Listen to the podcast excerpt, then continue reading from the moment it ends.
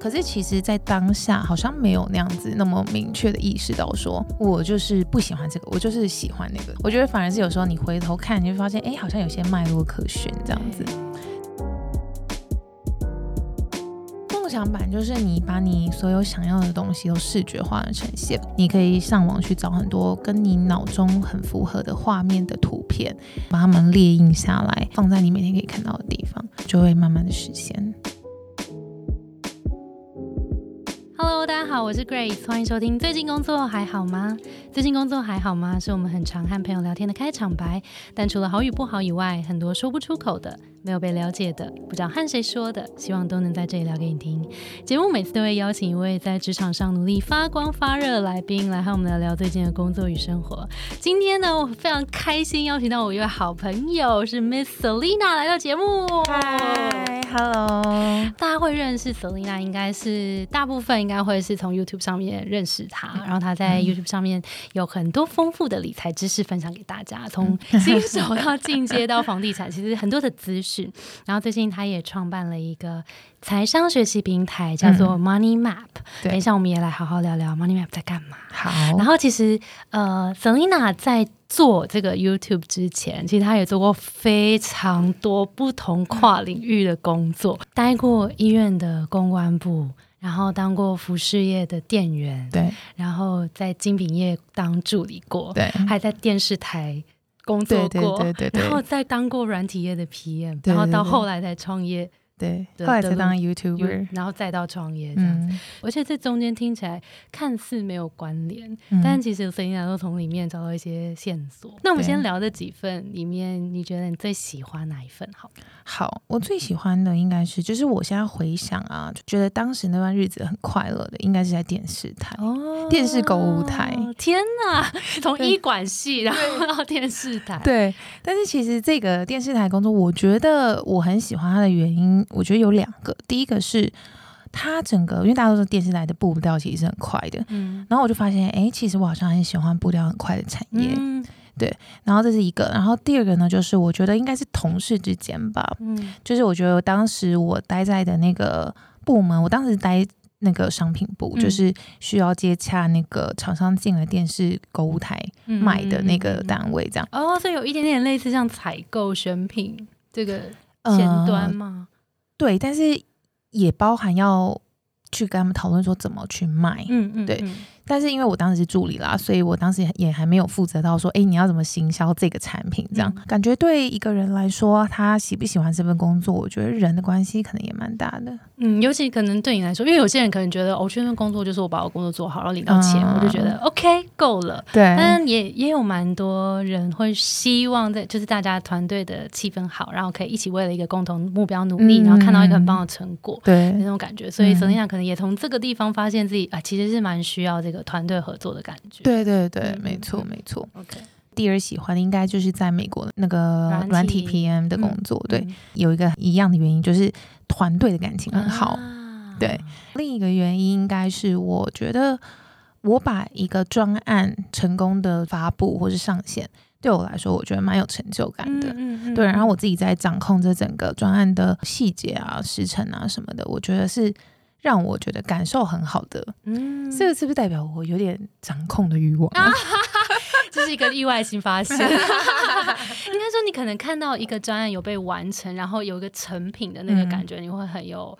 成就感，因为的确有些人会讲，就是看到有东西被完成，然后有个具体的东西呈现的时候，会觉得哇，好棒。对。但有些人会觉得，我把流程处理顺了，其实我就觉得很有成就感。就每个人的成就感来源又不一样，所以没有从这边找到哦，原来就是我需要一个具体的东西被完成的时候，而且是团队一起完成的时候，我就觉得超棒。对。那我们来聊聊不喜欢的吧。好，好。不过因为你刚刚就是问我，嗯，我喜不喜欢这些工作，我其实。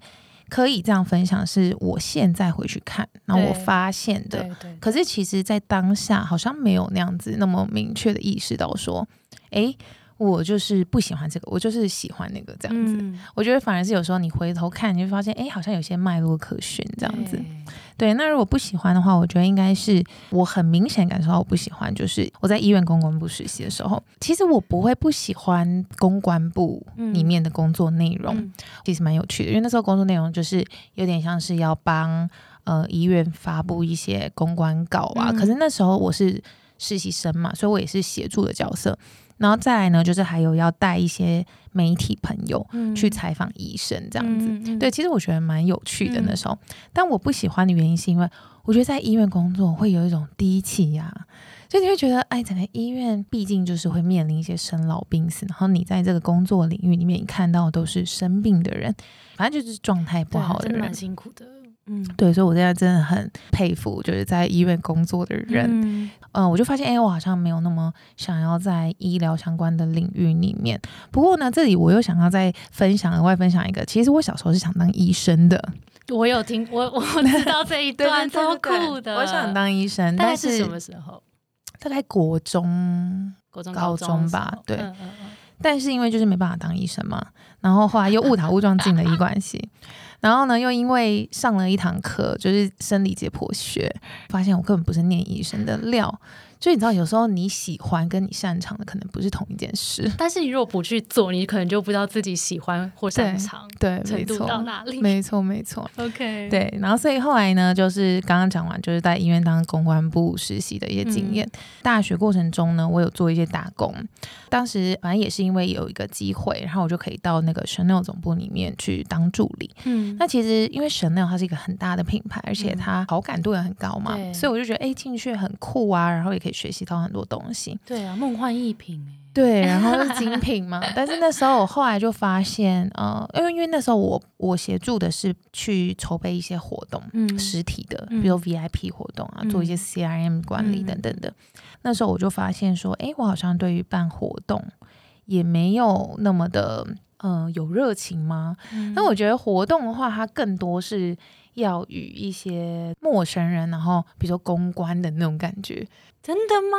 对啊，就是我对陌生人是会有点害怕的，所以你是稍微怕生一点，比较慢熟一点的人。对对对对，但是一旦熟，就是见过几次面之后，你就非常的 OK。对对对，哦，是这样。那你也是透过这个工作发现的吗？就是也是后来我去思考，我就发现，哎，我好像原来当时好像也觉得说，哎，好像没有那么的做起来那么的顺，对，或是自在。嗯，然后可能是因为这样。那你还记得你那时候还在当助理的时候，有没有一些什么糗事啊、挫折的事可以跟我们分享吗？其实那时候，嗯，应该是我想要讲，我要分享的是在美国就是当 PM 的那个工作。呃，糗事的话，我一时间想不到。但是如果是问我，觉得有什么挫折的话，就这个事件其实让我觉得印象蛮深刻。就是那时候我是在做 PM 嘛，所以我需要去跟各个部门去统合一个专案这样子。当时就有一个部门的主管好像不太喜欢我，可能某一件事情没有处理好，可是那个工作的过错他都会。觉得是我的问题，这样子，对。然后呢，当时我就觉得，因为我就很不喜欢被误会嘛，对，然后我就，我就很想要去跟他解释这件事情。但是呢，嗯，我那时候就觉得是不是不要那么的冲动，所以我就先去找了我的主管，嗯，我就跟他说了这个事情，我就说，哎，我觉得那个主管好像对我有点针对我啊，什么什么的。当时的主管他是比较那种跟我们比较像朋友，就是他比较不会有让人家有距离感，他给我的感觉就是你就算了吧那种，对，息事宁人，对对对。然后我就想说，好吧，然后我后来就的确也没有在。直接去跟那位主管去正面对决，对。但是其实那时候我我对于我自己会有点惊讶，直接去想要找对方。哦，没想到自己这么冲。对，然后因为可能跟他们这个部门还需要有很多更多的合作嘛，那可能对于后面我会觉得他对我比较不会有误会，我又不确定说会不会。因为这样子，然后后面反而又更难做事了。嗯嗯，对，所以我想要讲的就是说，其实，在那时候还算蛮年轻的时候吧，我觉得好像做人处事不够圆滑。觉得如果是现在的你，你会怎么处理？我觉得我可能还是会，就是呃，找机会去跟他聊，但是我的处理方式或是我表达的方式，可能不会那么的直接，语气啊那些的，嗯，可能会更柔软一些。嗯，但你还是会去表达。对，那后来呢？这件事情有拖着，然后变严重吗？后来每一次我见到那个主管的时候，我都会特别的对他表达善意，比如说就就跟他打招呼啊，对对对，然后那个嘴角要上来一点，对，然后或是在一些地方遇到的时候，因为有时候会在什么厕所啊，或者在电梯啊，对，然后就会故意跟他就是闲聊几句，让他对我的好感多一点。嗯，对，当成功吗？好像有诶，后来就后来就比较没有那么多类似的事情发生。是人都是，人家都说做人比做事真的。因为其实你当过蛮多助理型的工作嘛，那你其实是念医馆嗯出来的，然后做很多不同的助理型的工作。那个时候的你的心情是什么？你有觉得任何迷惘的时候吗？其实我一直到做 YouTube 以前，我都是迷惘的耶。真的假的？嗯，就是。你可以发现，其实我每一份工作都不是我自己去争取的，就是哎，这个机会来了，好，那我就做做看。对，那至于那个像那个 PM 的工作也是，就是那个 PM 的工作是个学姐就说，哎，我们公司有在招，就是实习生，你要不要来试试看？然后我说，哦，好啊，那我就去了。然后实习生做着做着就变正职了。就是对我没有很明确知道说，我到底想要做什么。嗯，对。那至于像那个那个电视台工作，是因为那时候我我要准备出国留学，然后有一个 gap 的时间。然后我就想说，哎，我偷看履历。然后当时是因为这个电视台离我家很近，我要笑死，我要笑死。我跟你讲，真的很近哦，我都是十分钟走路就可以回家。然后我中午有时候还会回家吃饭。OK，其实你也蛮厉害的，就是这些机会来了，你去也会上。应该说，我当时就真的就是不挑啊，嗯嗯，对，就是不挑，可是不确定自己要什么，所以来了也都 OK，对对对，然后就哎好，反正也没试过，去做做看吧。嗯嗯嗯。那那时候你迷惘的那个感觉是什么？应该是说那时候，呃，我想要得到美国的签证，我还要想了很多方法。我还想说，哎，是不是要呃，比如说创业啊，创业就有一个所谓的创业签证，或是跟美国人结婚啊等等，连这个都想。对对，然后后来就觉得说，哎，不能这样子就乱结婚嘛，所以后来就用那个就是创业签证。可是当时呢，我就是还是一个非常。享受当下的人，所以其实即使那一份 PM 的工作薪资还不错，但是其实我都拿去体验人生了，旅行啊，然后干嘛干嘛的，做很多事情。所以那时候其实要创业签证需要一笔钱的时候，我就发现，哎，我其实没没办法为自己做这样的决定 哦。这个是开启我投资理财的一个很重要的。点，嗯，对，所以回来台湾之后呢，我对我的职业还是迷惘的，但是呢，我至少知道说，哎，钱很重要，嗯，所以呢，开始学习投资理财。然后呢，当时呢，是因为有一个，也是一个机会，就是我在美国念的是传播媒体，然后我的当时的室友就跟我说，哎，他很想要做一个节目。然后我就说，哎，我也蛮想做一个节目的。然后我们就试着一起录了 YouTube。嗯。然后呢，做着做着就发现，哎，我发现我对这件事情我可以废寝忘食，我可以剪片剪到，嗯，很开心，然后不用睡觉这样。对。然后后来呢，就跟我的室友说，哎，我想要开一个自己的频道。然后就是大家现在看到的 Miss Lina，那当时呢，其实我分享的主题也是很多元，就是会说，哎，我去吃什么美食啊，然后什么之类的，很多 投资理财只是一小部分而已。但是那时候这个主题的流量特别好哦。然后因为当时呢，我自己也一直持续在进修，所以我就想说，哎，那不如就是把我的所学也也分享给观众，对，是这样子来的哦。我觉得找到那个热情所在其实很重要，就是有一个我们会观察点，就是你是不是在做这件事情的时候，你会忘记时间。对对，然后听起来，对对对，听起来就是刚刚那段时间是刚 Selina 的分享，就是在剪片啦、录影片，可能甚至在企划整个过这个影片的。架构啊，整个制作的过程其实都非常开心，然后你甚至会为了他就熬夜到凌晨，都可能不会特别觉得累。嗯，然后这就是你真的喜欢做的事情。对，那你之前有遇过这样的状况吗？还是这个算是你人生哇第一次体验到这件事情这么开心？我觉得好像是第一次啊。那时候我还有正职嘛，回台湾的时候手上班，在电子业工作，然后呃下班时间呢，就是都在剪片啊，然后 对，就是在做 YouTube，就是像你说的企划脚本、剪片都自己来，对，然后周末就是也是做 YouTube，要不然就是上课这样子，嗯嗯，就是因为你已经经营频道，你经营。大概四年了，三四年了。你觉得经营频道，因为现在有很多很多粉丝了，那你觉得如果是听众朋友也对自己经营自己的自媒体，不管是 Podcast 或是呃 YouTube 好了，你觉得怎么样的特质的人会更适合？我觉得需要什么样的能力？嗯，我觉得就是要坚持，但是坚持的前提就是你对他有热情，你才有办法坚持。因为在做自媒体一开始是不会有人看到你的，然后你要怎么在没有人看你的状况之下持续的分享你的热情？我觉得那个很重要。哎，你还记得你第一支是什么吗？我忘了，但是我记得那个感觉，就是我就觉得天哪，好紧张哦，而且我觉得自己很赤裸，为什么要把自己放在网络上去让人家评断你？我当时就有这种感觉，对，一开始超紧张。你知道我第一次是用什么录吗？用 Mac 前镜头，直接开电脑用前镜头，然后就是整个画质很差。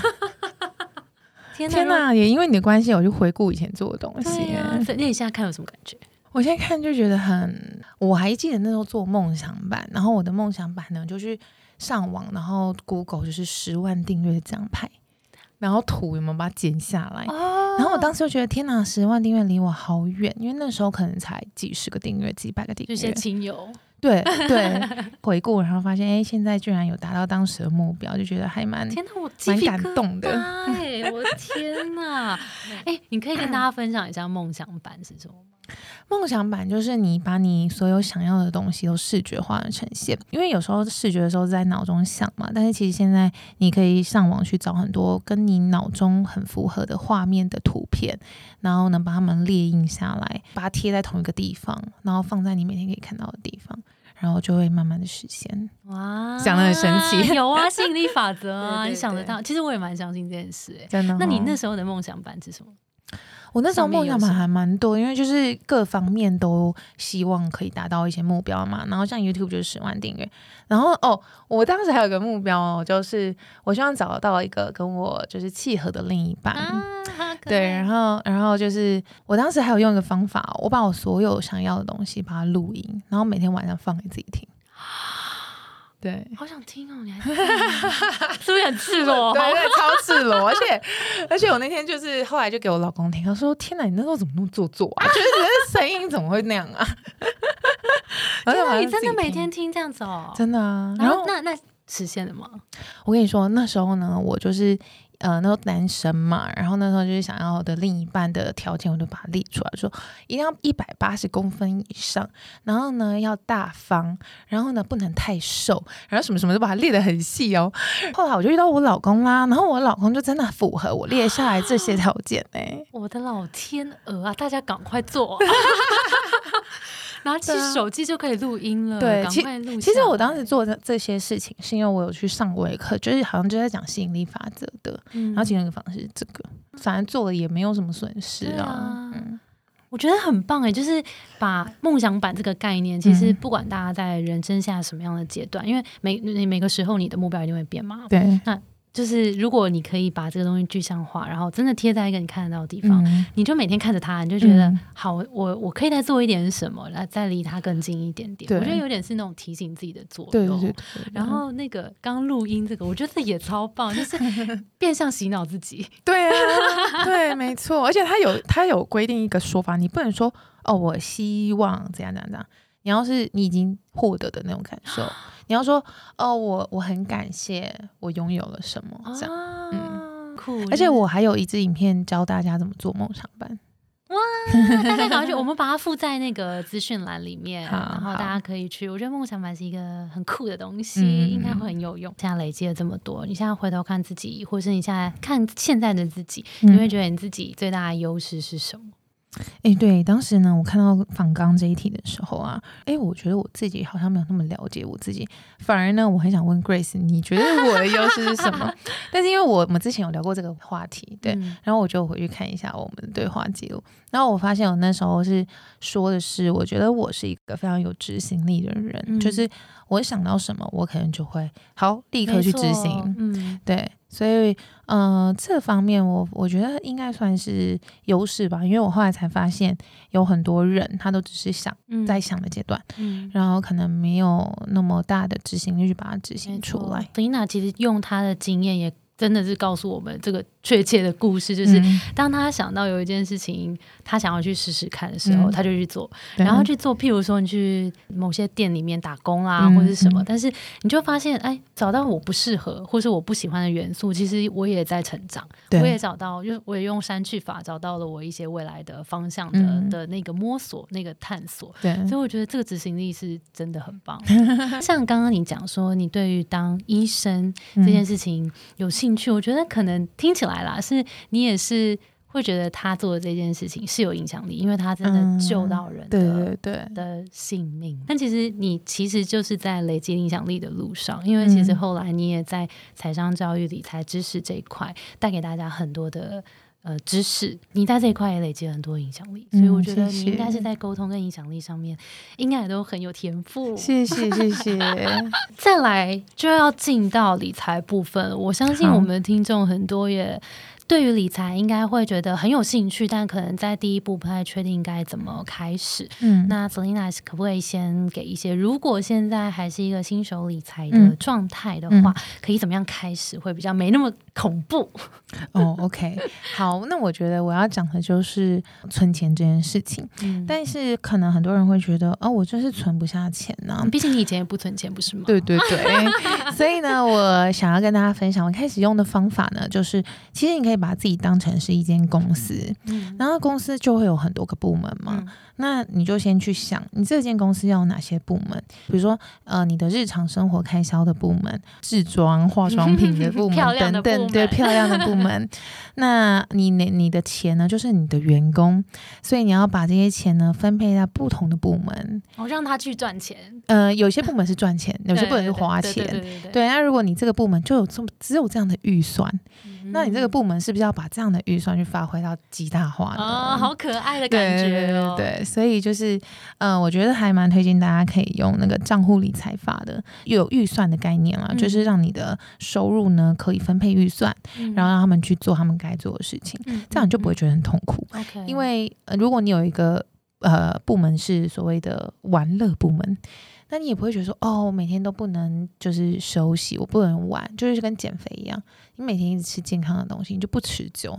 你一定要有所谓的 cheat day 吗？没错，对，那理财也是。哦，所以玩乐部门还是非常必要存在。对，没错，一定要存在。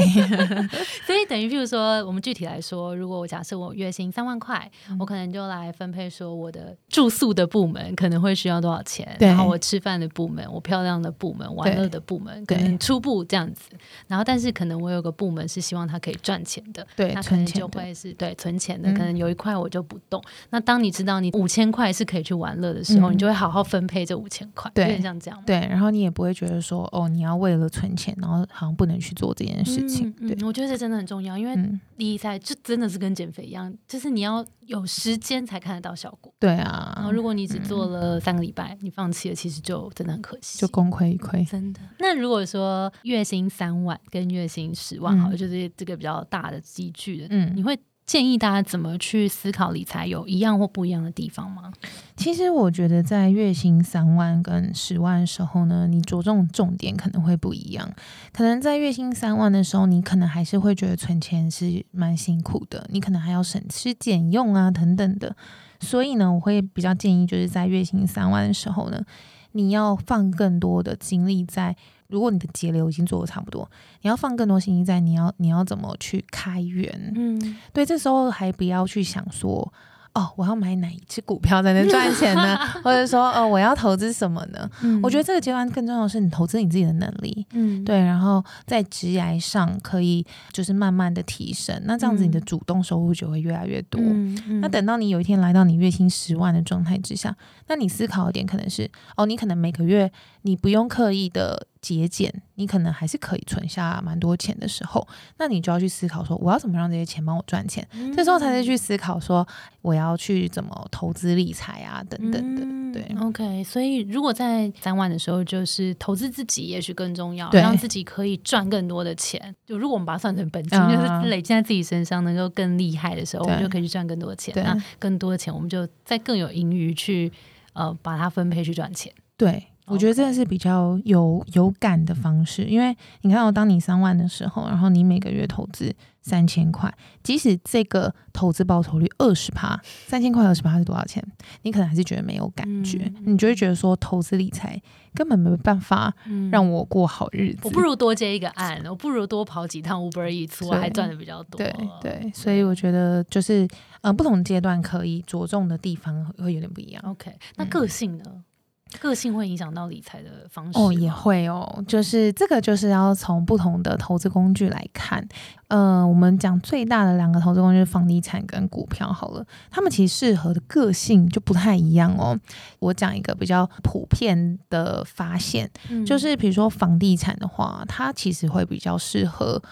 稍微活泼一点的人，反而是活泼，因为因为他需要跟中介去接触，然后他需要去懒惰的人，懒惰的人会比较强，坐在家里面去买股票。哦，原来是这样，对哦，你说行动力上面的，OK，哦，对对对，没错。而且房地产你需要接触到很多人，就是你会有很很多中介，然后呢，你又有呃，可能有时候又要议价，又要遇到什么卖家等等的，嗯，然后买到之后呢？又有什么设计师啊，然后什么工班啊，对对对，所以沟通能力跟人应对进退，它是相对比买股票还要来的重要的。真的耶，这么讲起来，对。但是买股票的人，他们有时候会是比较，比如内向的人，他会觉得说，哎，我自己做好这个研究，那我就可以进场买了。他其实不用跟任何人接触到，也不用沟通啊什么之类的。对，所以其实不同个性的人。它适合的投资工具不一样，但是我刚刚只是一个就是大概的说法，但也不代表说你内向就不适合做房地产。所以我觉得最好的方式呢，还是你都实际上去碰碰看，嗯，你自己会有感觉。就像你自己去了一间公司工作，你不喜欢，你会有感觉，嗯，对，投资工具也是一样。的，那你会建议大家，譬如说现在存款有多少，然后拿多少 percentage 拿来试试看，会比较好吗？一般来说，就是会建议可以先从十帕开始。对，就是刚刚有讲到的账户理财法嘛，账户理财法你可以先从十帕开始。OK，那如果压力那么大，对不对？对，但是如果你压力觉得十帕很大，当然也可以调到五帕。嗯，然后如果你觉得哎蛮有余裕的，那就是十五帕，就是那个是很弹性可以调整的。Cool，那 Selina 为什么会想要后来从 YouTuber 转？转成创业创立的那个 Money Map 这个学习平台，呃，我就是在分享投资理财起家的嘛。但是其实我会更希望我可以做的事情更多，那一个人的力量有限嘛，对。然后也希望呢，这样子的一个理念呢，可以永续的发展。嗯，那我觉得这个是个人品牌比较做不到的。嗯，对，所以我才想要再做一个这样子的一个学习平台。OK，那学习平台目前上面有什么课了吗？现在有。房地产的课，嗯，对，那我觉得买房这件事情，其实是你问一百个人，应该会有九十个人会说买房是他们的梦想，嗯，对，所以呃，我觉得买房这件事情呢，就是如果你有学习的话，那你可以省下就是十几二十万，甚至刚刚那个就省了上百万了嘛。所以我觉得买房这件事情呢，真的是大家要不要冲动。即使现在的市场呢非常的热，也不要冲动。嗯，对，因为都是大家辛苦赚来的钱嘛。真的，因为你急的人就真的很容易做出对冲动的决定，对不够聪明的决定，然后反而有时候你慢下来，你的筹码才会比较多。对，就别真的不要急。那你可以跟我们分享一下那个房地产的这个课程，大概有怎么样的单元，然后适合什么样的人上课吗？好，呃，我们这个房地产课程分成两个部分，一部分的人是 for 自住的同学，因为有些人他就是想要自住，然后有些人想要投资的住这样。对对对，不知道大家也会不会觉得说，有一派的人说法说房子是负债。就你有听过吗？有有有。对，但是其实我之前也是这样认为的，所以我觉得房子要帮我们创造现金流才算是资产。嗯，但如果是自住的话，通常都是负债嘛。对对。对，但是现在呢，因为大环境的关系呢，现在房地产的。贷款利率很低嘛，然后再就是这一两年疫情的关系，然后加速了通货膨胀的速度，所以其实房子你就会发现，哎，越来越贵。然后其实是因为原物料也越来越贵，对，这是其中一个原因。然后还有我们很多日常生活的东西也越来越贵，所以其实现在呢，房子呃有另一派的人，就是我自己也是觉得是这样子，就是他就算你要贷款，然后买它，也算是资产的一种。原因是因为它会保值，对，嗯，它会保值。然后再来就是说，现在你要从呃，银行里面借贷钱出来啊，就是很看你的有没有资产呐。他们就最喜欢看到你有房子嘛，那你有房子的话就不会跑掉嘛。对，又可以当抵押品，所以他们就会借钱给你。所以其实有有一些很会投资理财人，或者是为什么有钱人变得更有钱，就是因为他们就是用这样子杠杆的力量去做套利。就是比如说，好，我借房子那边的钱出来一点多趴，那我投资在比如说五趴的地方，我就赚了，就五趴减一趴四趴，对，就类似这样子的概念。所以这个是。额外补充。那回到刚刚说那个课程里面有什么样的内容呢？呃，主要我们会先带着大家做一些你自己资源的盘点，你自己资金的盘点，同时呢，也帮助你厘清你适合什么样的房子，因为房子有很多种，中古屋啊、新古新城屋啊等等的。接下来就是重头戏啊，就是每个房子的优缺点啊，然后你要怎么去对怎么看，然后美角对很多美角，呃，怎么去估价，嗯，就你要怎么防止自己买贵。然后呢，再就是你要怎么议价，你要怎么贷款，你要怎么选贷款的方案，就整个就是一条龙的教学都在里面，这样子。听起来很完整诶。就从盘点自己开始，然后到怎么去看房子，因为其实新手买房真的很容易遇到一些问题，是房仲跟你说这个好，然后你当下看觉得好像没什么问题，就觉得好像没有问题，但是很多时候是譬如说邻居管线，嗯，或是某一些旁边。周围的路或者是什么，其实是真的很多很多东西是你没有住进去之前没有发现。对，那你不管是自住还是你要租别人，这其实都是一些隐藏的风险。嗯，对。所以如果大家有兴趣，我们会把那个这个平台的资讯也放在资讯栏，大家可以去看看。我们有一个就是免费的线上研讨会，然后到时候可以先去听，对对对，可以先去听看看。好诶，那我们把它附在那边。刚刚那个是如果你是想要自助的话，就是主课程；但如果你想要投资房地产，然后你想了解怎么用合资募资的方式。都会在进阶课程有一个呃非常甜的加购价可以买进阶课程，OK OK，所以也看得到，对，看得到，哦，这个也好实用，嗯嗯嗯，被动收入，对。那今天真的非常感谢冯伊娜带给我们很多在外面大家应该没有听过的故事，真的真的，对，在工作很少聊哎，对，然后职业上面的选择，然后还有很多的理财知识。那最后想请冯伊娜跟大家分享一下，如果大家现在呃在职场中也还在探索阶段，会怎么？建议大家找到自己热情的工作。嗯，其实我之前看过一本书啊，它里面提供了呃两个问自己的方式，我觉得非常有效。诶，就是他第一个问题就是说，如果今天全世界的工作都一样的薪资，你会选哪一个？通常你选的那个呢，可能就是你真的很喜欢的，然后你有热情的。对。那第二个问题呢，就是如果今天你突然被，比如说解雇了，或是你的公司突然倒了，那你接下来会做什么样的工作？我觉得这也是一个很好的思考方向。嗯，先把其他的条件先排除，对，然后去听自己真正内心的声音。那如果你真的这样子的方式都。就是觉得说，哎，我好像想不出来耶，我不知道哎。那我觉得就像我一样吧，就是有什么机 会来就去做。那你就会用那种删去法，就说啊，这个工作我不喜欢的点是哪里？那当你做到喜欢的，你就会知道那个是你喜欢的工作。嗯嗯，我觉得很多时候我们在工作里面很烦啊，然后或者是遇到一些困难的时候，我们可能会在当下就只是觉得很烦，然后可是没有真的。有那个力气再去拆解，说到底喜欢什么，不喜欢什么，反而是像沈丽娜这样啊，当下那个好像就当顺顺的过去，有机会来，然后可是回来再来 再来看过去的时候，就会其实会一切豁然开朗。所以我觉得，也许我们也刚刚沈丽娜的两个问题，我觉得很棒。那再来可能补充一个小的，可以回去看看自己过去的经验，因为有时候我们已经跳脱那个环境的时候，你看这些东西就变变很客观。嗯，再回去看一下过去为什么会喜欢这份工作，跟为什么会不喜欢这是这个工。工作的原因可能都会是让你找到未来那个更喜欢工作的一个方向。嗯嗯，真的好诶，今天非常感谢 Selina，大家赶快去她的平台看看哟。聊得太开心了，对呀。好，那我们今天的节目就到这边了。我们的节目是最近工作还好吗？如果你在职涯上有遇到任何的烦恼，欢迎到节目资讯栏看更多的服务。谢谢你的收听，我是 Between Ghost Grace。我们相信职场不是一个人的战斗，一群人一起前进，绝对比一个人走得更踏实安心。我们会陪着你一起把职业走得更顺利。如果你也喜欢我们的话，欢迎订阅我们的 Apple Podcast，分享给你身边的朋友或留言给我们，也可以到节目资讯栏追踪我们的 IG 和社团。那我们就下周见喽，拜拜，拜拜。